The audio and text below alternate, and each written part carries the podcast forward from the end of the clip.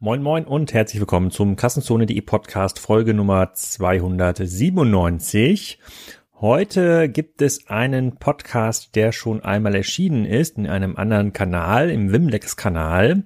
Und zwar geht es um den Gründer von Mano Mano. Die werden wahrscheinlich in diesem Jahr über eine Milliarde Euro umsetzen im Bereich DIY also alles zum Thema Baumärkte.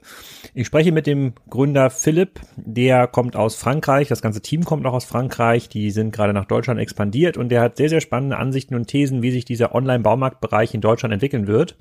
Und da lohnt es sich auf jeden Fall mal reinzuhören. Und wenn ihr mehr solche Geschichten von internationalen Gründern hört, dann abonniert gerne auch den Wimlex Podcast, findet ihr auf wimlex.com und ich verlinke es natürlich auch in den Show Notes. Und eins habe ich vergessen, im Food Podcast letzte Woche mit Udo Kieslich anzukündigen. Und zwar geht es um ein Buch, das diesen hervorragenden Namen das E-Food Buch trägt. Ihr kennt das vielleicht schon von das E-Commerce Buch, aber das E-Food Buch kommt nicht von mir, sondern von Matthias Schuh. Das ist ein E-Food Evangelist, könnte man sagen, der das seit langen Jahren beobachtet, das Thema, und dort ein sehr spannendes Werk zusammengestellt hat mit Expertenwissen, Best Practices und natürlich Erfahrung aus seiner Strategieberatung. Viele Leute, die ich aus dem E-Food-Bereich kenne, sind dort auch auf der Buch-Landingpage efoodbuch.ch zitiert und da sagt zum Beispiel Dominik Locher, ähm, ein sehr bekannter E-Food-Pionier aus der Schweiz, das Buch von Matthias ist die perfekte Reiselektüre auf der Customer Journey des E-Food-Buch. Ich verlinke das nochmal hier in den Show Notes. Vielleicht kann man das auch irgendwie gewinnen. Ich verlose das einfach mal jetzt spontan äh, äh, unter drei Hörern. Meldet euch einfach, äh, wenn ihr das Buch haben wollt. Entweder bei Soundcloud, bei Twitter, im SMS-Service und dann gucke ich mal, ob ich dem Matthias Schuh mal drei Bücher rausleiern kann. Ist auch in der DV-Mediengruppe erschienen, da wo auch das E-Commerce-Buch herkommt. Jetzt aber erstmal viel Spaß mit Manu Manu. Welcome, Philippe, to our new podcast series about uh, how to survive in Corona times. Uh, do it yourself, that's the topic. Uh, please introduce yourself. Who are you? What kind of company are you working for? Hi, Alex. So I'm Philippe. I'm uh, one of the two founders with Christian Raisson of Mano Mano. Mano Mano is a, uh, a marketplace ded- dedicated to the DIY industry, uh, so selling building and gardening materials. Uh, I am half French, half American, and German by heart. I spent uh, uh, more than a year in Freiburg and Breisgau studying there, and then quite a few months in Munich with my brother, who's built a house there. I studied business finance happens to a lot of people uh, but you can get out of it. And the proof is uh, i worked in london uh, in private equity and then in venture, venture capital in paris. That's where i discovered startups and that amazing world of entrepreneurs. Um, and the day i met my co-founder christian we realized that we had something in common actually something in common with you alexander because uh, we're both um, with christian very keen diyers we we we're both rebuilding our houses, um, and um, we both had in mind that we wanted to create a company. Now we didn't put both ideas together uh, immediately. It took us six months to understand that actually being a keen DIYer and wanting to create a company did mean there was an opportunity. But we ended up founding Mano Mano back in 2013 um, when we realized that our experience as um, as customers on the DIY segment was quite poor. And now I'm talking to you, Alex, and I'm sure you know um, you know what I'm talking about when you actually want to go to a big box shop and after traveling half an hour with your car, you look for some space on the parking lot. Then you look for a trolley that's actually working. Then you go in the shop. You know what you need, but you don't know what it's called. You go through um, the shelves. You can't find the stuff.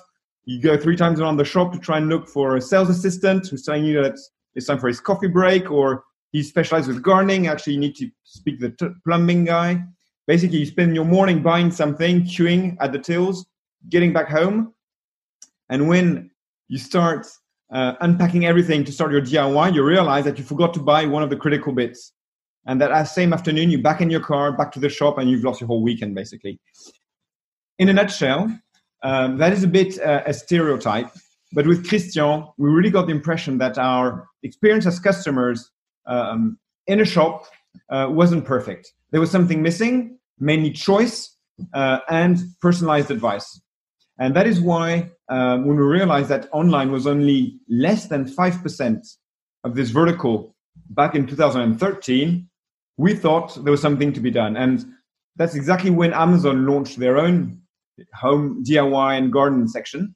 And so we thought it was a, a good timing if even a, a small website like Amazon was doing the same thing obviously it was a good timing uh, uh, uh, because you you grew to uh, very decent numbers um, and you had a big financing round with uh, more than 100 million uh, cash injected in in the in, in, the company. Can can you give us a, like a rough estimate? Um, I think a TechCrunch article I read about your financing round.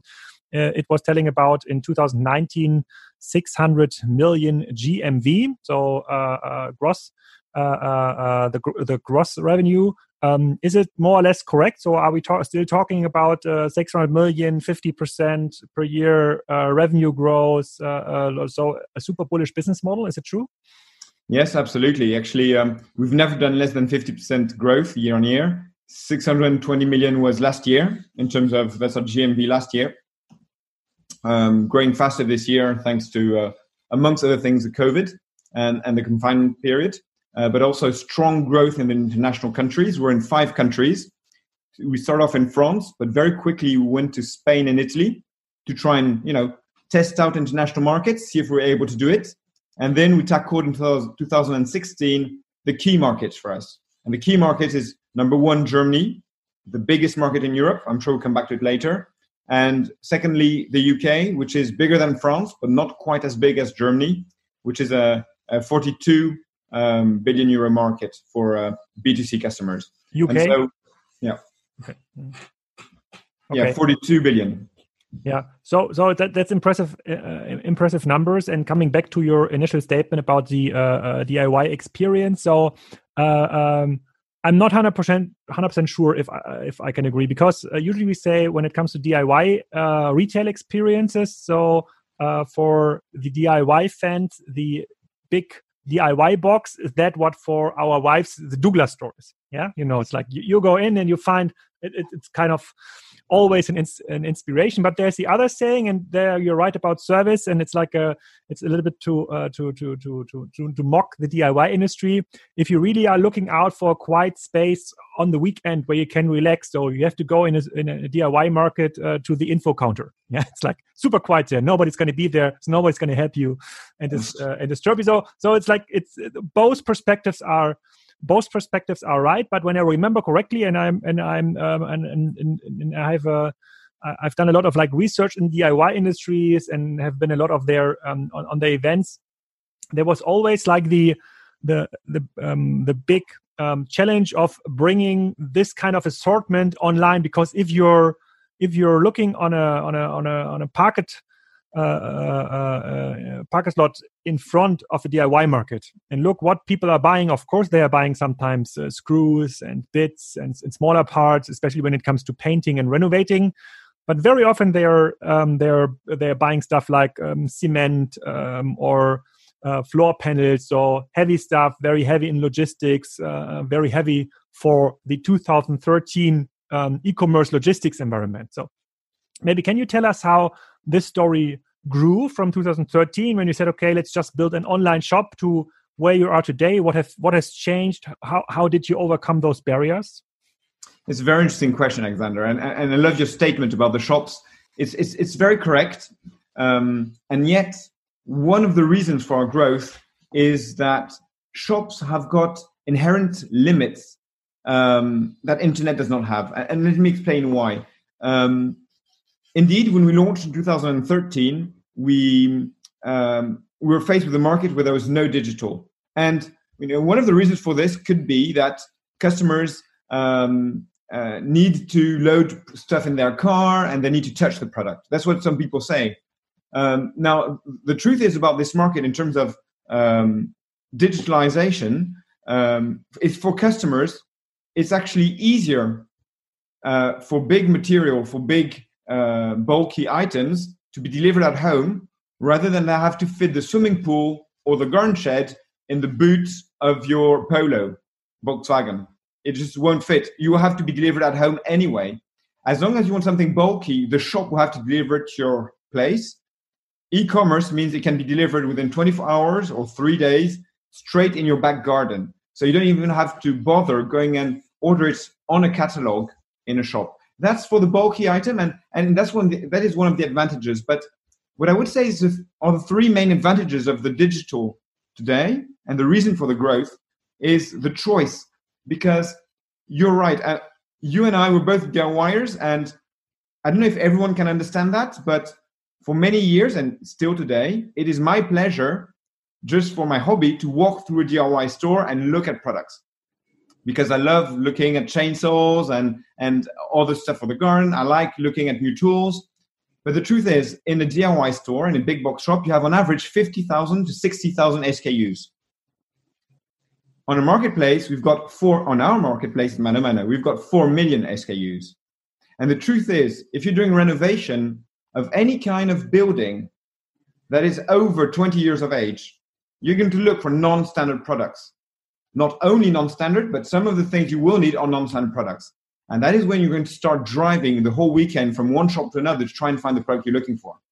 And that is what brought us, Christian and I, online. We were thinking we're spending so much time looking for products we can't find in, in, in shops. And that is because shops have naturally got an, a limited assortment. That's the first thing, choice. And the second element of the digital adventure is price. Because the whole point of being in a shop is you're there, you've got the product under your nose, you know that's the one you need, you just buy it. But when you're online, you're able to compare prices. And all of a sudden, it's just not a matter of buying the right product, it's a matter of buying the right product at the right price. And that is what internet brings to you. And to be honest, talking about the shops I know around my house, um, for a small bit of plastic tube, prices were widely overrated because the margins in this industry aren't bad at all or at least they weren't bad until internet came in and customers started seeing the right price in many cases. And the third thing is advice, where which we've talked about. Okay, I think like if, I would look on this uh, from a um, from a DIY retail perspective, I think prices are usually fair because you have a lot of like let's say the, the, the small plastic pu- tubes. Big part of the price is that you have to pay for like the inventory management because sometimes uh, uh, a plastic tube is only sold like once a month and you have to pay for the whole uh, for the whole lot uh, over the year. And uh, uh so it's not super super super super yeah. cool super cool to have it. Um, maybe let's before we go into into like those different like assortment types and what is like what if I would ask my, if I was asking my wife, uh, uh, if, if, if she can think about like four million products versus sixty thousand products, it's like kind of unthinkable, yeah. Because like if you guy, if you go in a DIY store, it like they have everything. They have like ten different chainsaws, but there are like hundreds. I know.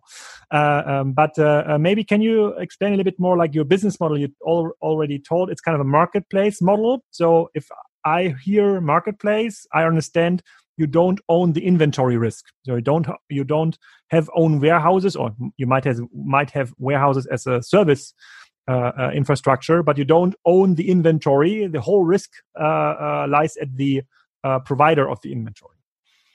Absolutely. So what we do is we enable sellers, merchants, to leverage their stock and have another way of selling their stock. Um, the way we work at Mano Mano is very specific because we are only a marketplace. Most marketplaces you know about are both a marketplace and a retailer. And that's a very traditional uh, way of doing business, which works quite well.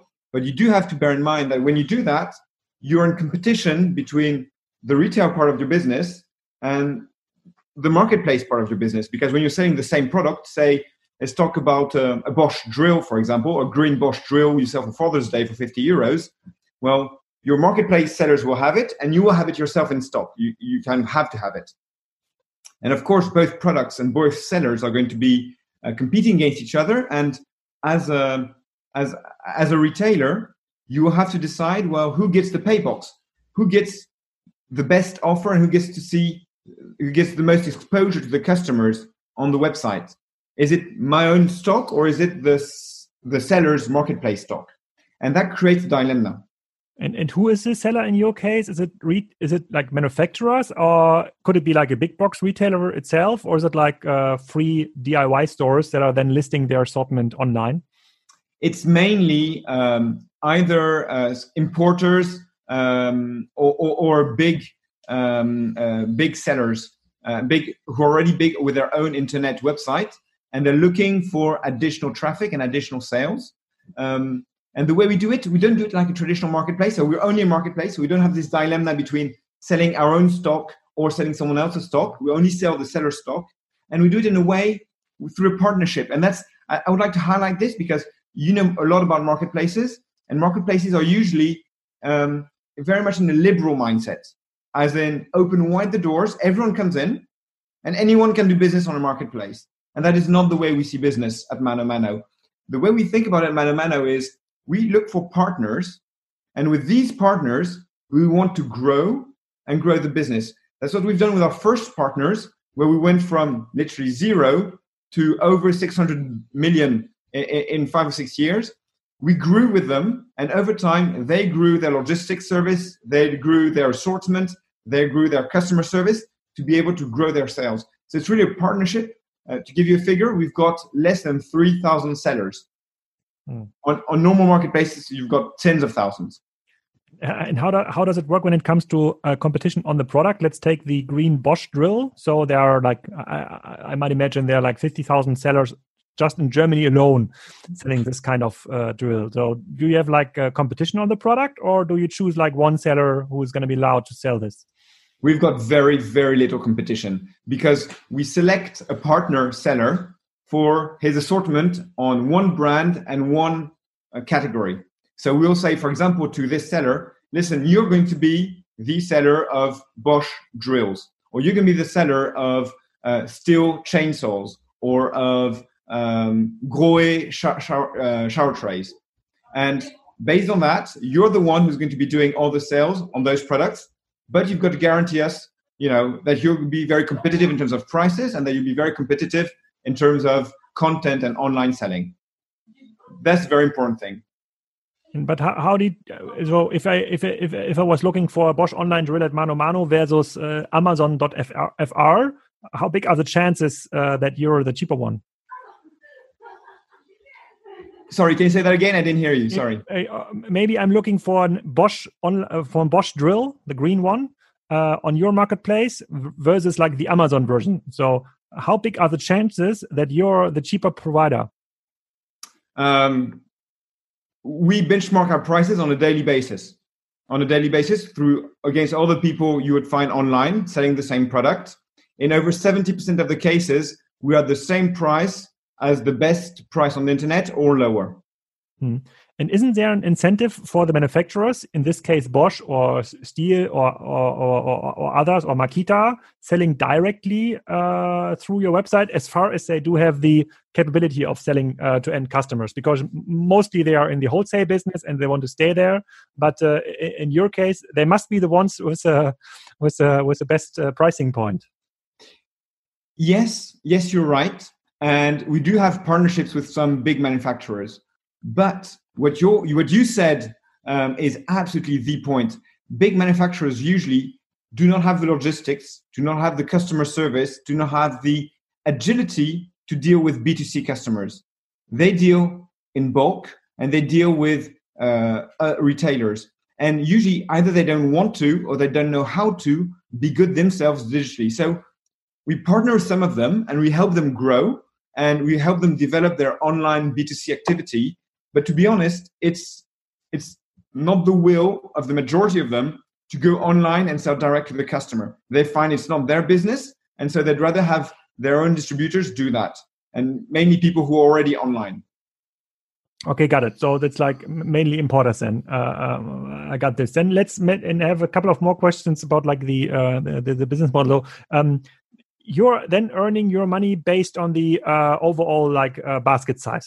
You're getting like i don't know depending on the category 3% 10% whatever uh, is in there uh, for you. Okay i got at this. Um, how how do customers find you? Because in the diy segment so there are like two types of customers. Some customers that are doing like their renovation like uh, once in five years.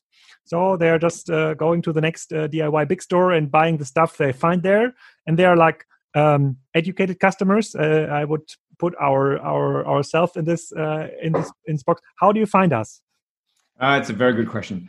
Um, it's a uh, we've tried a lot of things. I'll be honest, and and one of the tricky points of e-commerce, as you would know, is is how do you get customers at the right price? It's extremely difficult, especially if you're a marketplace.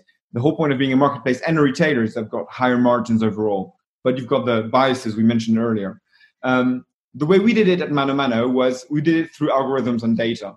Um, we built our own in-house um, algorithms to try and buy um, traffic online at the best price. And by doing this, um, I wouldn't say we partnered with Google, but we had a very, very close relationship with Google engineers. And we constantly uh, benchmarked our own algorithms with Google's. And the result, according to Google's uh, own uh, words, is that we're 20% better in terms of bidding capacity than they are on the DIY vertical. And the reason for this is that our algorithms are specifically conceived and trained on DIY customers buying DIY products. We wouldn't be able to re- replicate this in, a, in any other vertical, but we've done it in our vertical because we're sp- highly specialized. That's how we started buying traffic online. And then over time, what we're trying to do is build a brand.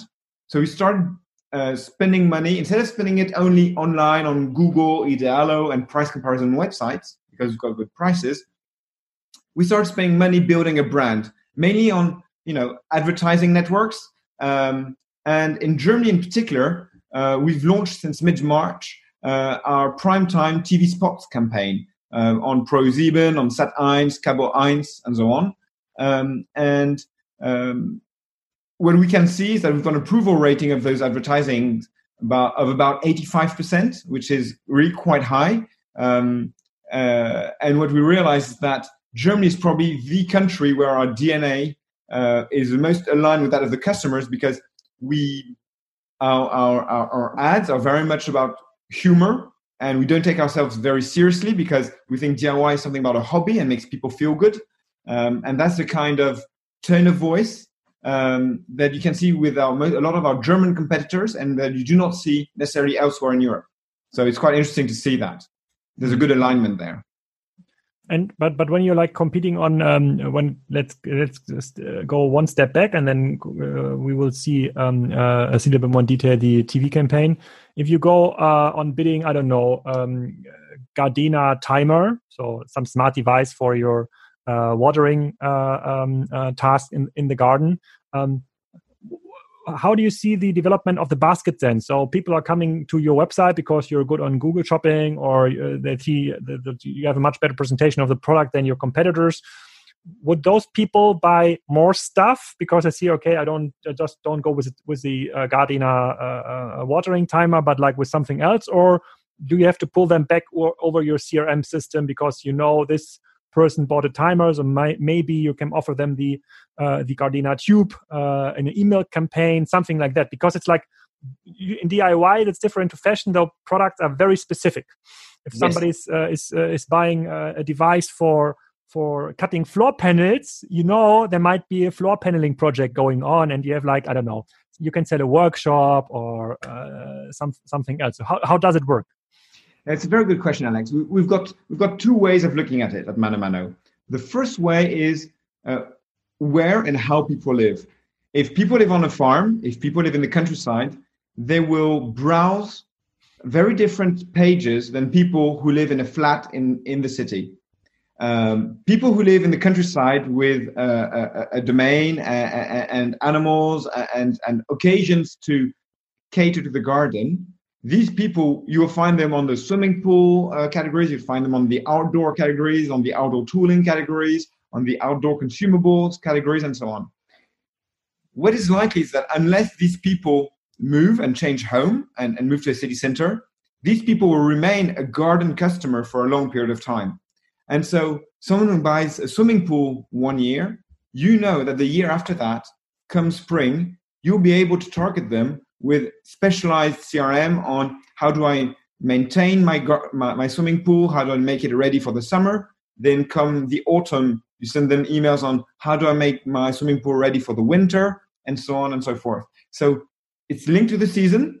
It's even linked to the temperature, the outdoor temperature, because depending on when the temperatures really start increasing, that's when the garden really wakes up. You have a very specialized and dedicated CRM.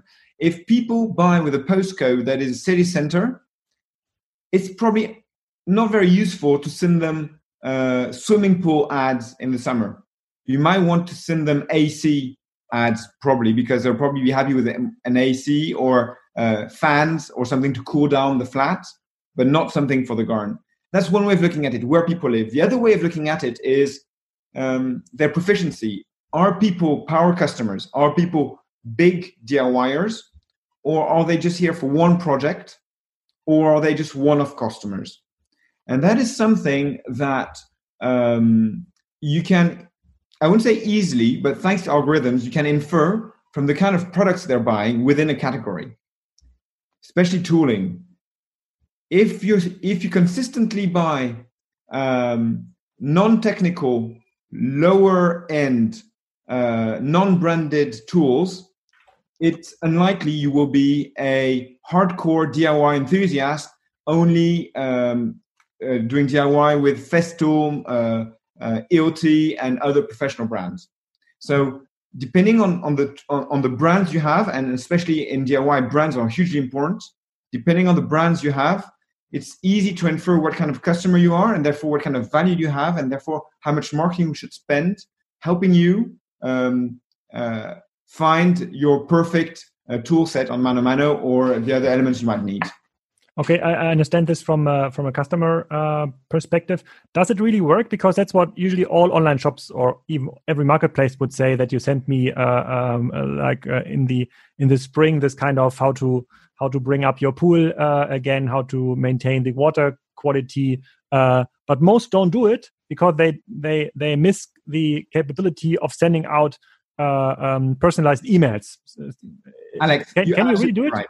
Alex, you're absolutely right. And, and that is where being a, a native digital is totally different from being um, a, a, an offline native and having to adapt to digital. We've got 10 million clients. It's not much per se, but it's 10 million customers for which we have all the data, the browsing data, each click where the mouse goes. That is tremendous data to train our algorithms. And it's more than enough to be hugely uh, accurate in in in targeting your customers. And I saw on your website your um, your entry points for the categories. Uh, you have a lot of it's very content heavy, it's almost like how to build your own pool. And this kind of content plus commerce was like in the early days in 2013. That was like the the dream of all like e-commerce people. Like if you like show enough content on how to uh, how to how to uh, uh um, uh, nicely dress. Yeah that's like how a fashion shop should go. How, how to cook that's how to sell uh, pants and and and and and kitchenware. Uh, how to build a pool how to uh, maintain your floor panels that is like diy does it work for you? Or i like people searching for um, how to do stuff and then buying stuff because that's like a strategy we see a lot at uh, not only german diy market so they're like super content heavy. There's like there's like a content workforce employed in these uh, uh, companies. And there's so many uh, so many um, manuals now how to build your small birdhouse. I think more manuals than ever manually birdhouses were built. So yes alex you, are totally right. But um, you're right. But i think it's there's a lot of content out there a lot. But i think one should differentiate between the content that's built for seo and the content that's built for the customer. Mm-hmm. Um, we have all built, especially back in the 2013, 2014 years, exactly what you mentioned earlier. We have all built or drafted content for SEO. Sure, works well for Google, but doesn't give you a clue as a customer as to how to actually do it. It's way too vague. And if there's one vertical where you need advice, I would say two verticals where you need advice. It's auto parts and DIY. And it's very similar because it's hugely technical. I'm sure we're all capable of buying jeans without advice. I'm not sure we are all of us capable of building a greenhouse or choosing even a greenhouse without advice. Mm-hmm. And that is why um, I won't go into the sociological explanation as to why did the previous generation maybe not transmit as much craft uh, to the to our generation than they than they received um, what you can in all the European countries that you realize is that there's been kind of a drop of craftsmanship, craftsmanship, uh, between the generations, and that our parents knew how to do DIY quite well, but they didn't necessarily transmit it to our generation, the 20 to 45 year olds. And as a result, a lot of people are learning through YouTube. YouTube is an amazing place to learn DIY, but it's not quite enough. And so people look out for content on the internet, and having that content definitely helps in this vertical to um, uh, to prove that you're here to help the customer.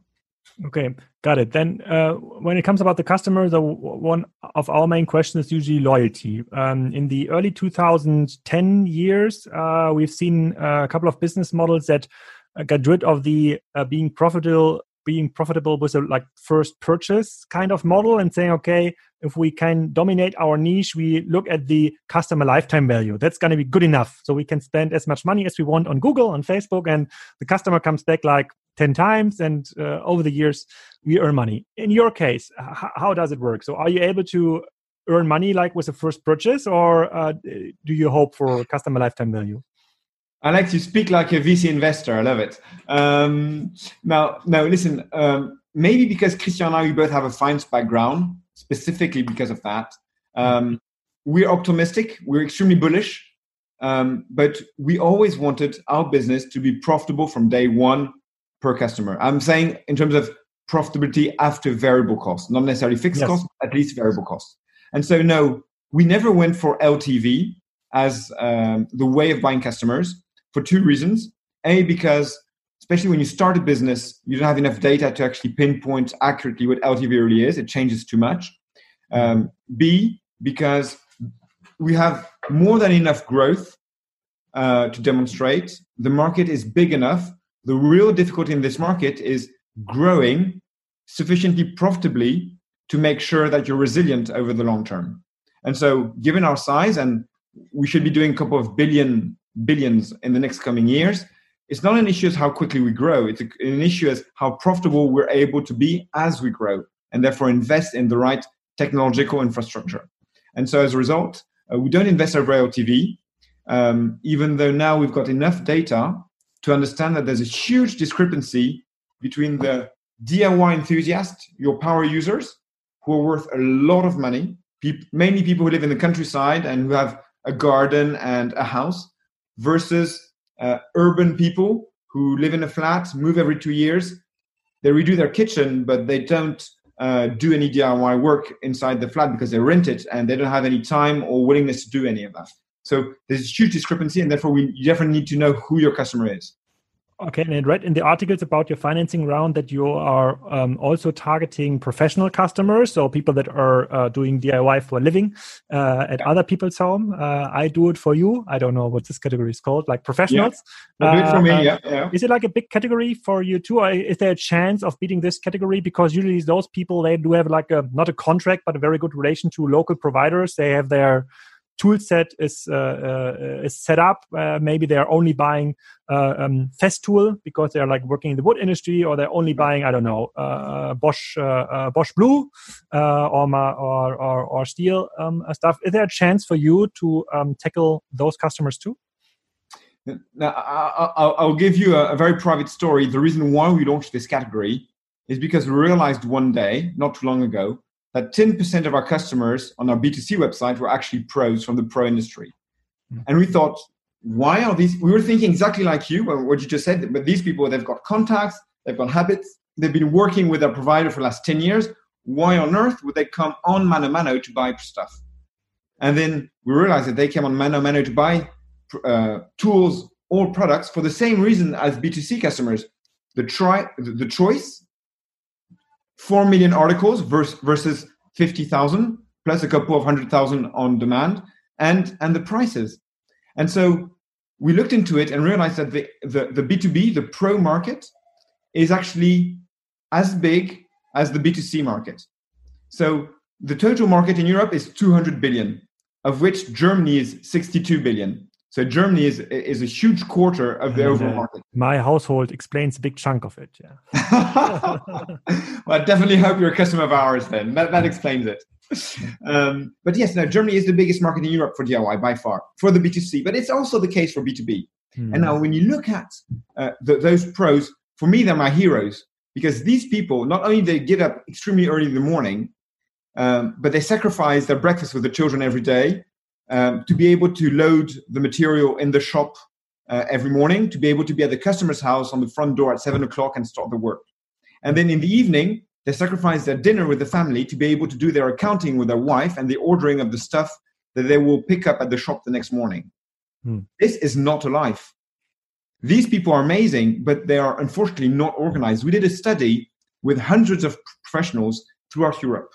On average, they spend 30% of their time, between 30 and 35%, not actually working or adding value, just doing their admin stuff. These people are CEOs of one, two, three people company, but they're not trained as CEOs. They're trained as workmen. They've got craft skills, but they don't spend their time using these. They go in the morning, they go to the shop, buy the stuff they think they need over the day, and then uh, uh, they leave the the um, the building place an hour or so just to get the stuff they forgot. It's it's true. That's actually why Würth, and it's I think it's a smart move. They invented their this um, self service boxes uh, where you can uh, even go overnight and just open the uh, uh, box with your with your Würth um, ID and then uh, pick stuff and then payment is done uh, automated.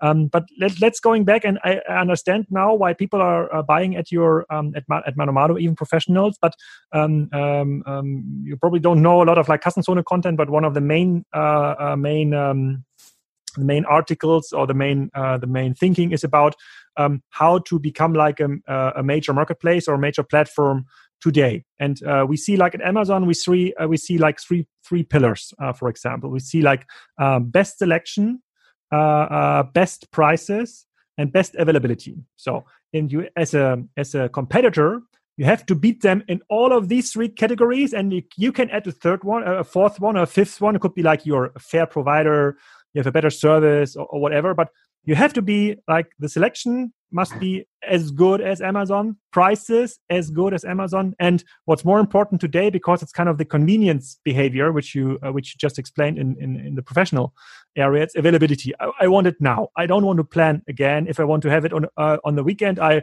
it should be good enough to order it on Thursday. Um, if you look at your uh, your marketplace today, and uh, from my perspective, for the standard B2C customer, Amazon must be one of your biggest competitors, uh, if not the biggest. Um, how would you rate these three pillars, uh, uh Mano Mano versus Amazon? Yeah, okay, very good question. Um, I'll answer the three questions and then I'll give you the answer in one word, which is, which is actually a number. Um, selection. Um, selection uh, we've got nothing to um, to be ashamed of. We've got four million products now. Amazon's got tens of millions of product, ten of millions of products, including in our vertical. But as you mentioned earlier, maybe having five or ten um, drills on display is not enough. But definitely having two or three thousand drills on display is too much, and you're going to lose a customer. So there comes a point where you don't need more products. You need a better assortment, better mer- merchandising we've got category per category what we think is the best selection. But more importantly, Alex, what's most important is not having the products in your um, in your search box or in your search engine.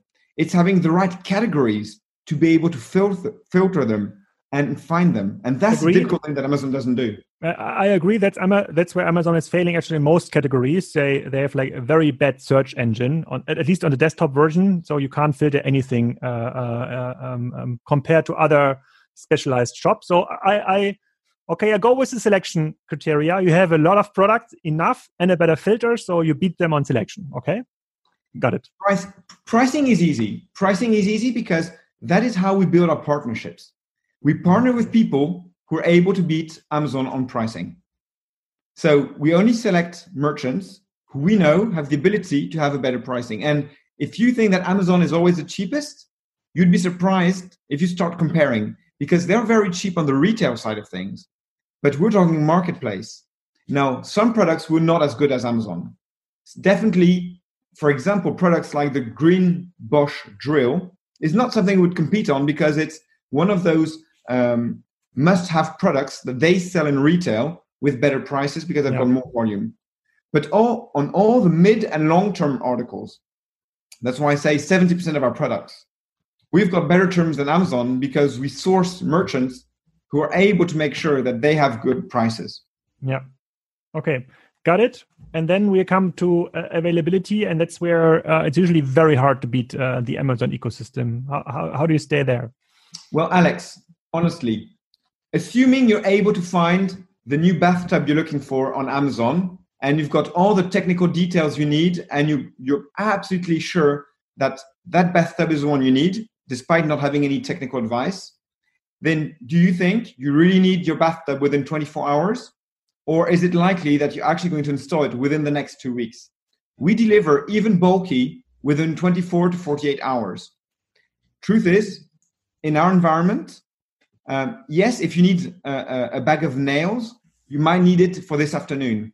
But when you buy something in DIY, be it a, a faucet, uh, a bathtub, a garden shed, a swimming pool, you don't need it for the next day. Actually, what you're going to need is to have a delivery slot planned during the weekend when you're sure you're at home and when you're able to uh, get the get the bulky item and make sure it, it gets uh, stored at the right place in your garage or your garden. And that is why um, shops and retail will never die in DIY because you've got a lot of last minute purchases that you have to do on the Saturday morning. You're out of screws, you're out of, I don't know, one special size of, of, uh, of, um, of wrench uh, uh, or anything like this. But that's, and you always have those emergency last minute purchases. But something in DIY that you absolutely need within 24 hours is rare. Within 48 hours, we do it. And when it's heavy and bulky, you actually want on slot delivery and not 24 hours. Mm, okay, got it, got it. Yeah, I think it's it's uh, you're able to beat them there. So my main provider in uh, Germany is Hornbach uh, uh, because oh. they have the best taste in selecting the e-commerce software. But uh, uh but um, maybe I will try out Mano. I will try out Mano too. I have to be honest. I never ordered at um, at Mano Mano. I saw your spots, but right. So when it comes to low level stuff like um, uh, Spax screws, for example. So I usually bought them at um, at at, uh, um, at, Amazon, but I will definitely look into my own shopping behavior here. So maybe some uh, some questions uh, um, that are related to this kind of um, service level you, you're providing. Um, if you, I I wrote an article over Christmas where it comes to Alex, sorry, sorry. If you don't mind me interrupting, just I, I was telling you I would give you the answer in one word. We launched you're talking about Amazon. Now, Amazon is bigger in Germany than it is in France, and we launched because we launched Germany at Mano Mano later than in France because we launched it in 2016. In France, we launched in 2013 at the same time as Amazon launched their DIY and gardening uh, category. We are bigger than Amazon in France in DIY. Ah, revenue wise. Fact um, uh, figures speak louder than a word. I think that's the way they say it. We've hired our CFO is was the CFO of Amazon France. Our COO was number two of Amazon France, and uh, our head of customer service was the head of customer service international at Amazon. So we, have got a, a, fair idea of of what they do and how they do it. And in first place, in first instance, we wouldn't be able to attract those top talents if they didn't see in Mano Mano a real competitor to Amazon. First thing, and second thing is uh, we've got an idea what the figures are, and we know we're bigger than them in France. Okay, yeah, got it. I, I, believe you. I believe you. We, we still have to see how it plays out at uh, uh, in Germany, but uh, we will have the chance to um, discuss it because uh, we are we are uh, we are participating at the K5 uh, conference in two weeks from now, and your colleague uh, Niels Kernchen uh, will uh, will be on stage with me discussing the Mano Mano uh, case. I hope everyone in the audience will have listened to this podcast beforehand, so we can do the the deep dive, the real deep dive there. Um, I have like we don't have too much time left, but I have, I have maybe two or three questions which, try, which, we can try to wrap up a little bit faster. So, um, as I said over Christmas, I compiled an article where I tried to find out okay um, how important is like technical capability, like IT capability for uh, for online companies? And it, uh, uh, one of the conclusions was that the most successful companies uh, in uh, in commerce, like Zalando or uh, or About You, even Amazon, they employ one IT member per two to three million euro in revenue. So if you're like a one billion company, your whole IT team, including product managers, project managers, and teams, like 500 people if you look at the Mano Mano organization and you're running now at a 600 million GMV, which is slightly different uh, uh, to to owned uh, revenue because it's marketplace revenue. would you uh, uh, would you agree to this kind of rate? So half of your people are kind of tech people. Oh yes. Yes. It, it, not only it's just the same same percentage but the same rate. Yeah. Uh, half of our people are tech people. We've got over 250 engineers. It's absolutely critical. We wouldn't be able to do anything without that. First thing, and that creates a differentiation. And the second point is yes, you roughly have two tech people uh, for each million of, of revenue you generate. Yeah, in in your GMV model, uh, in Bol.com, for example, with uh, two million uh, in uh, in uh, two billion in revenue, it's one thousand people, five hundred uh, in, uh, in in tech. It's, it's, it's, I'm talking. It's one. Yeah, roughly one and a half tech Yeah. person per per, per, yeah. per million Then revenue. uh, I assume probably correctly that like during Corona, your revenue grew instead of some other businesses, especially offline retailers. Uh, they had like a, a, dip in revenue, but I saw some uh, press. Uh, material, and I don't know if it's true. That saying that 250 percent growth year over year when it comes to the month. Is it correct? Yeah, and even higher. Yes. Uh, well, what happened is that um, our sellers are our partners, and we had a lot of calls at the beginning of this Corona crisis saying, "Guys, all my se- uh, my uh, channels for sales are closed. My partnership with stores are closed. My stores are closed. My own website is not functioning well. Please, I need to keep on selling." And so we saw a huge peak in demand. All the shops were closed, of course. Uh, so we saw a huge peak in demand, and yes, for two months um, we were about the only ones being uh, selling paint, for example, online. And it's a good thing we had a partnership with PPG and AkzoNobel because that, that allowed us to, um, um, you know, help people paint during the confinement. Yeah. Also, I would have like a long list of questions. My most one of the most important questions I usually uh, uh, I usually try to understand is that um, the most e-commerce models, most retailing models are moving away from um, having the risk in the inventory, even uh, getting away from customer risk, moving into a model where they're only selling access to customers. You see it at Amazon; they're only selling access. Uh, you can you can buy ads. Uh, you have to ship to the customer yourself whenever the customer complains. It's all on your risk side, uh, uh, the, the best example would be Ali- Alibaba because they're only selling ad space, more or less. No inventory risk, no customer customer risk. It's kind of an it's it's super virtual business model, and that's what where platform businesses are going these days. Do you have already existing um, revenue streams that are not related to the product margin anymore or the basket size? Like, for example, as Stihl Stihl could buy, for example, the chainsaw category on Mano Mano and put a banner there. Is that possible? Yes, yes, we're in the process of launching it.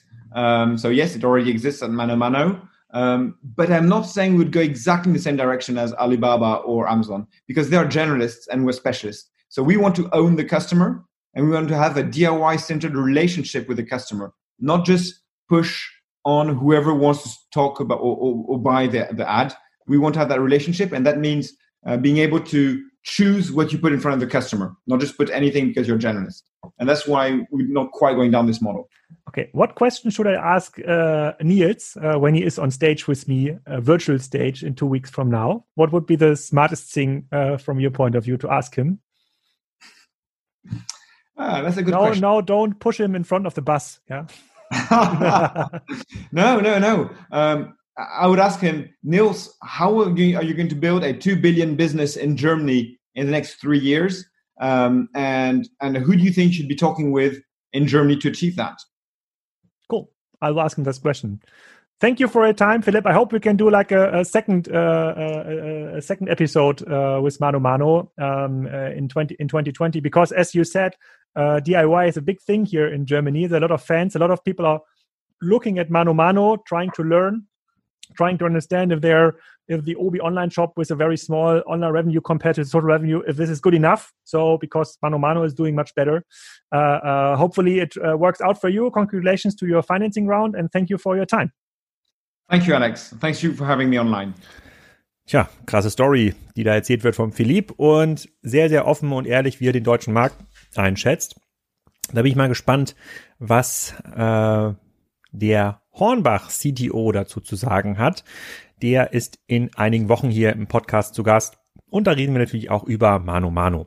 In den nächsten beiden Wochen erwarten euch Folgen von Ivonic, Also das ist ein Unternehmen, ähm, die handeln mit Chemie, die stellen das auch her. Es, die haben ganz, ganz spannende Marken ähm, aufgebaut, unter anderem Plexiglas, gehört ihnen aber nicht mehr. Und da reden wir über die Digitalisierungsherausforderung. Und ich habe letzte Woche spontan eine Folge aufgenommen mit einem Grillhersteller. Das ist ja mein ganz, ganz äh, beliebter Produktbereich, über den über den ich mich gerne unterhalte. Und zwar einen Hersteller, den die meisten von euch noch nicht gehört haben. Aber falls ihr einen Grill kauft, haltet sofort an, schaut euch an, was Schickling Grill macht. Das ist ein Maschinenbauer aus der Nähe von Bremen und äh, die Söhne des Maschinenbauers, ähm, die haben einen ziemlich geilen Grasgrill entwickelt und auch Holzkohlegrills, äh, die es mit den Premium-Herstellern dieser Welt mehr als nur aufnehmen können und das meistens zu einem Drittel des Preises. Also schon ziemlich krass, was der Oliver da erzählt von Schickling Grill. Das erfahrt ihr übernächste Woche. Jetzt erstmal noch ein schönes Wochenende.